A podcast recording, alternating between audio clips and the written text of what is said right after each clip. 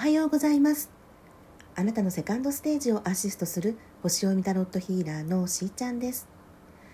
この番組では自分の才能や個性を生かし人生を楽しみながら社会のお役に立ちたいというミドル世代女子のセカンドキャリアを応援しています、えー、本日は8月15日火曜日でございます。はい。そして今日お届けいたしますのは、明日8月16日はですね獅子座で新月を迎えるというタイミングでございます、えー、夕方の6時37分頃ですかね。獅子、えー、座で新月を迎えるわけなんですけれども皆さん獅子座というとどんなイメージがありますか？まあ情熱的とかね前向きで明るいとか、うん、目標達成するようななんかねバイタリティがあったりっていう感じもねあるかもしれませんけれども、まあ、新月ですからここからやはり新しく始まるっていうタイミングです。そして今回の、まあ、星の感じからするとですねどうもいつも言っているその理想と現実この両方とも結構大きく関わってくるかなっていうねところにあります。なのでその星読みを具体的にやるのではなく今皆さん本当にやりたいことやってますか？うん。人生を謳歌して楽しんでるでしょうか？自分の人生は自分でハンドルを握ってね決断して動いていく。そう。獅子座は人生の主人公は自分だと強く言っているわけですよ。なので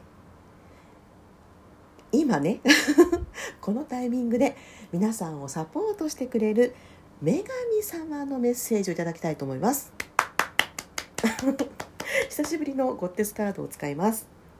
ですのでうん。もうねやりたいこと決まってるっていう方は目標を定めてねきちんと具現化していくための現実的なところを見ていくっていうことがとっても大事になってきますし嫌が王にもそっちを引っ張られるかもしれませんしね、うん、でも逆に夢中になれるものがないとか今生き生きしていないなって感じてる人ここをねいい機会にしてもらいたいんです。なので早速いきましょう。ね。女神様にメッセージを頂いていきます。なのであなんか飛び出したよ。1番か2番か3番か直感で数字をお選びになってください。それではもうこれにしよう。1番の方じゃじゃん。バーストです。はい。独立？あなたの独立心は力強さと成功への土台となります。あなたにはまるで猫のような独立心がありますが時には甘える部分やじゃれ合う仲間も必要です。孤独になりすぎず人との関わりを持ちバランスをとりましょう。人の意見を聞きながら最終的には自分で決断をすることが大切です。おーそうですよね。あなたの自由と独立心が最も大切なことですから自由と独立心を優しく育んでいきましょう。はい。あのねこうしてくれますねカードさんね。なので、まあ、1番を選んだ方は自分のねための時間を作るとかあの遊びも仕事も別にどちらも大事じゃないですか。どちらも自分を豊かにしてくれるものですよね。なのでどうしようかなって思うタイミングはあったとしてもその瞬間瞬間皆さん決断できてるんですよね。休もうとかも休むって決めてるわけですよね、うん、なのでまずは自分のハートにやっぱり聞いてほしいですね。そして自分がそう頑張りすぎちゃってないかなっていうところのチェックはしてほしいと思います。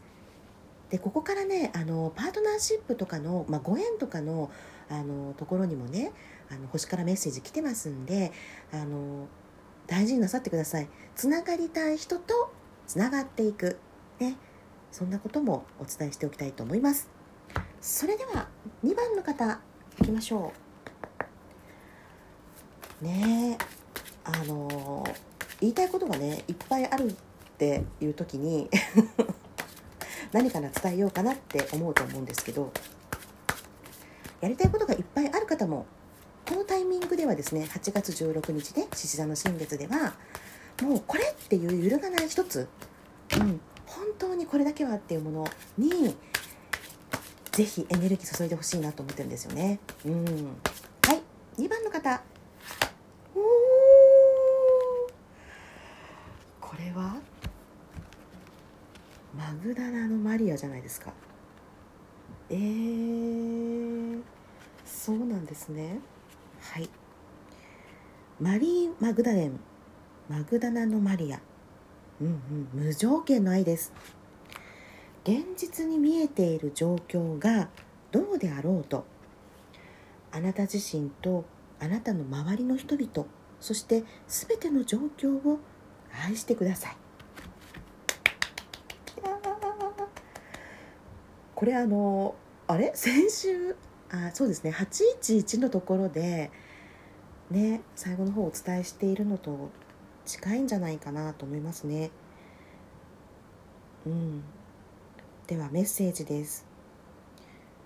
私は多くの人々が思っているような人物ではありませんし自分のことを弁明するとなれば平静さを失い気落ちしてしまいます。私はあなたと同じく神と共にいます。そしてここが私の選んだ居場所です。言い争いや非難そして混乱は低いレベルで起こる出来事です。